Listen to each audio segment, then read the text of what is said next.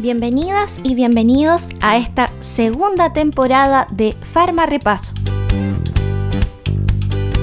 En este episodio de Farma Repaso vamos a hablar de fármacos anticolinérgicos o fármacos que bloquean de forma competitiva al receptor de tipo muscarínico en el sistema parasimpático.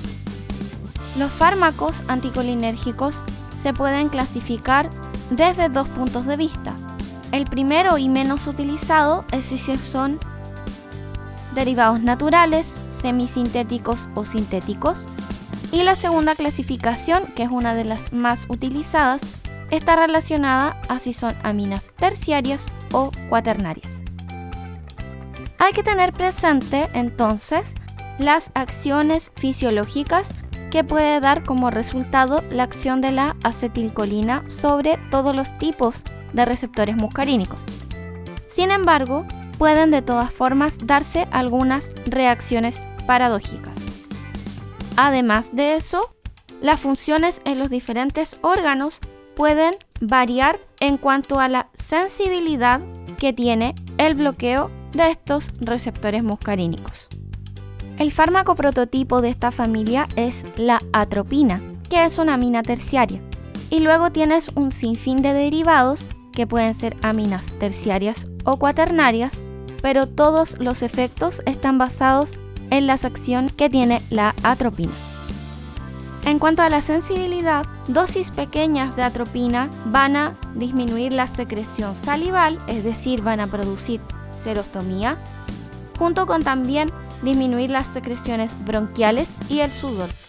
A medida que se aumenta la dosis, va a haber dilatación de la pupila, se va a inhibir la acomodación del cristalino, por lo tanto va a existir visión borrosa y se van a bloquear los reflejos vagales en el corazón para aumentar la frecuencia cardíaca.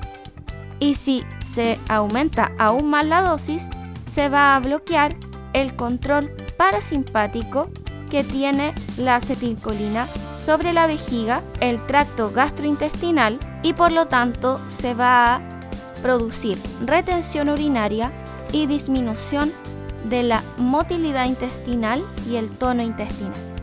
Esto se puede deber a que la atropina no tiene selectividad por ningún subtipo de receptor muscarínico y eso es algo frecuente entonces en los fármacos anticolinérgicos. Dicho esto, sin más preámbulo, comencemos con nuestro repaso. Mecanismo de acción.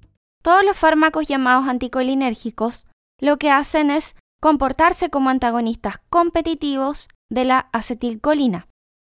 Por lo tanto, este antagonismo puede ser superado si las concentraciones de acetilcolina se ven aumentadas. ¿Qué va a pasar entonces consecuencia del bloqueo? La primera cosa que hay que tener en cuenta es que si es una amina terciaria, va a haber mucho más absorción a nivel gastrointestinal, también a través de mucosas. Se puede distribuir por todo el organismo, incluyendo atravesar la barrera hematoencefálica. Por lo tanto, los efectos podrían en tal caso ser mucho más intensos con una amina terciaria. De los efectos farmacológicos tenemos Primero, a nivel ocular, van a producir un fenómeno llamado ciclopegía, debido al bloqueo o parálisis del músculo ciliar y la pérdida del reflejo de la acomodación. Además de esto, van a producir midriasis por bloqueo del tono colinérgico en el músculo circular o constrictor del iris. Por lo tanto, al no haber esta oposición por estimulación simpática del músculo radial, la pupila se va a dilatar. Segundo, a nivel del aparato cardiovascular. Los anticolinérgicos van a aumentar la frecuencia cardíaca por bloqueo del nodo sinoauricular. Tercero, a nivel gastrointestinal, van a disminuir la salivación y reducir el peristaltismo. Y este peristaltismo reducido es a nivel digestivo global, por lo que se va a enlentecer el vaciamiento gástrico y también el tránsito intestinal. Además de esto, se va a ver reducida la secreción de ácido gástrico. Y dentro de otros efectos, un cuarto punto, vamos a tener broncodilatación, disminución de las secreciones bronquiales, relajación de los uréteres y la vejiga, y además contracción del esfínter urinario, lo que va a producir retención urinaria. Y además de esto, estos fármacos pueden producir anhidrosis y piel seca debido a la inhibición de la inervación colinérgica simpática de las glándulas sudoríparas. Junto con estos otros efectos, dependiendo si es amina terciaria o cuaternaria, en particular las terciarias, ya que atraviesan la barrera hematoencefálica, pueden producir inquietud, cefalea, excitación, alucinaciones y síndrome confusional. En cuanto a los nombres de los fármacos, te puedo mencionar algunas aminas terciarias. El prototipo, la atropina, en Chile está disponible como solución inyectable, por lo cual se va a utilizar en urgencias en conjunto con adrenalina para pacientes que cursan con bradicardia, en infarto al miocardio. Luego tenemos algunos fármacos que van a ser utilizados, por ejemplo, en solución oftálmica como la tropicamida. Además de esto, otras aminas terciarias que son utilizadas para vejiga hiperactiva o cuadros asociados a idas frecuentes al baño, está el flavoxato en comprimidos, la oxibutinina, que también viene en comprimidos y también de liberación prolongada, y finalmente la tolterodina. La tolterodina es bien particular porque se metaboliza por la CYP3A4 a un metabolito inactivo, pero por la CYP2D6 a un metabolito activo. Por lo tanto, podría ser un buen fármaco para explicar algunas interacciones farmacológicas. Y después tenemos aminas terciarias que son utilizadas en el ámbito digestivo como antiespasmódicos. La trimebutina, por una parte, y la pargeberina, disponible en solución oral y solución inyectable. Eso es entonces aminas terciarias. En el caso de las aminas cuaternarias, deberíamos tener menor incidencia de efectos adversos, quizás una localización más digestiva, y acá hay muchos fármacos que actúan a ese nivel. Tenemos a la butilescopolamina, al bromuro de clidinio, pinaverio y otilonio, que van a ser utilizados principalmente como antiespasmódicos. Por otra parte, la única amina cuaternaria disponible en Chile para ser utilizada en el ámbito urinario es el trospio. Y hay aminas cuaternarias también que se utilizan en el ámbito respiratorio como broncodilatadores. Ahí tenemos al hipatropio, al tiotropio, al humeclidinio y al glicopirronio. Por lo tanto, ¿qué vamos a tener en los usos terapéuticos? A nivel ocular, vamos a tener uso como midriático para exámenes oftalmológicos, por ejemplo, exploración de la retina o de otras estructuras del ojo.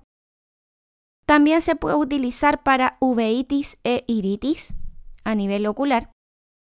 Luego a nivel de corazón podría ser utilizado en infarto al miocardio. En el tracto urinario van a poder ser utilizados en el tratamiento sintomatológico del tenesmo vesical. Se pueden utilizar para diferentes tipos de trastornos urinarios que cursan con hiperactividad de la vejiga en pacientes que van frecuentemente al baño. En el aparato respiratorio se pueden utilizar tanto para suprimir las secreciones bronquiales durante la anestesia quirúrgica y raquidia, como también en la forma de inhaladores para procesos en donde hay aumento de la reactividad de las vías respiratorias asociadas a asma o a EPOC. Además de esto, hay algunos fármacos anticolinérgicos aminas terciarias que atraviesan la barrera hematoencefálica y pueden ser utilizados en el tratamiento del Parkinson. Y la tropina también puede ser utilizada cuando hay un exceso de hiperactividad del sistema colinérgico, especialmente cuando hay intoxicación por insecticidas organofosforados. Ya enmarcándonos en los efectos adversos como tal, vamos a tener midriasis, ciclopegía, visión borrosa, ojo seco, taquicardia, serostomía, aumento de la temperatura y piel seca, retención de la orina, agitación, alucinaciones y confusión, esto último obviamente siendo amina terciaria, y además estreñimiento. Existen algunas contraindicaciones relativas de uso. Por ejemplo, están contraindicados en glaucoma, especialmente en el glaucoma de ángulo cerrado, en las obstrucciones del tracto gastrointestinal y urinario, y también en la úlcera gástrica. Y ya terminando a nivel de interacciones farmacológicas, se habla de sinergia farmacológica, especialmente en los efectos adversos, cuando se administran con fármacos que también bloquean receptores muscarínicos. Dentro de estos podríamos encontrar algunos antidepresivos, como los llamados tricíclicos, donde se encuentra la amitriptilina, fármacos antipsicóticos, como el aloperidol o la clorpromacina, y también algunos antihistamínicos. ¿Quieres repasar con tu cuaderno? Explica las siguientes interacciones farmacológicas.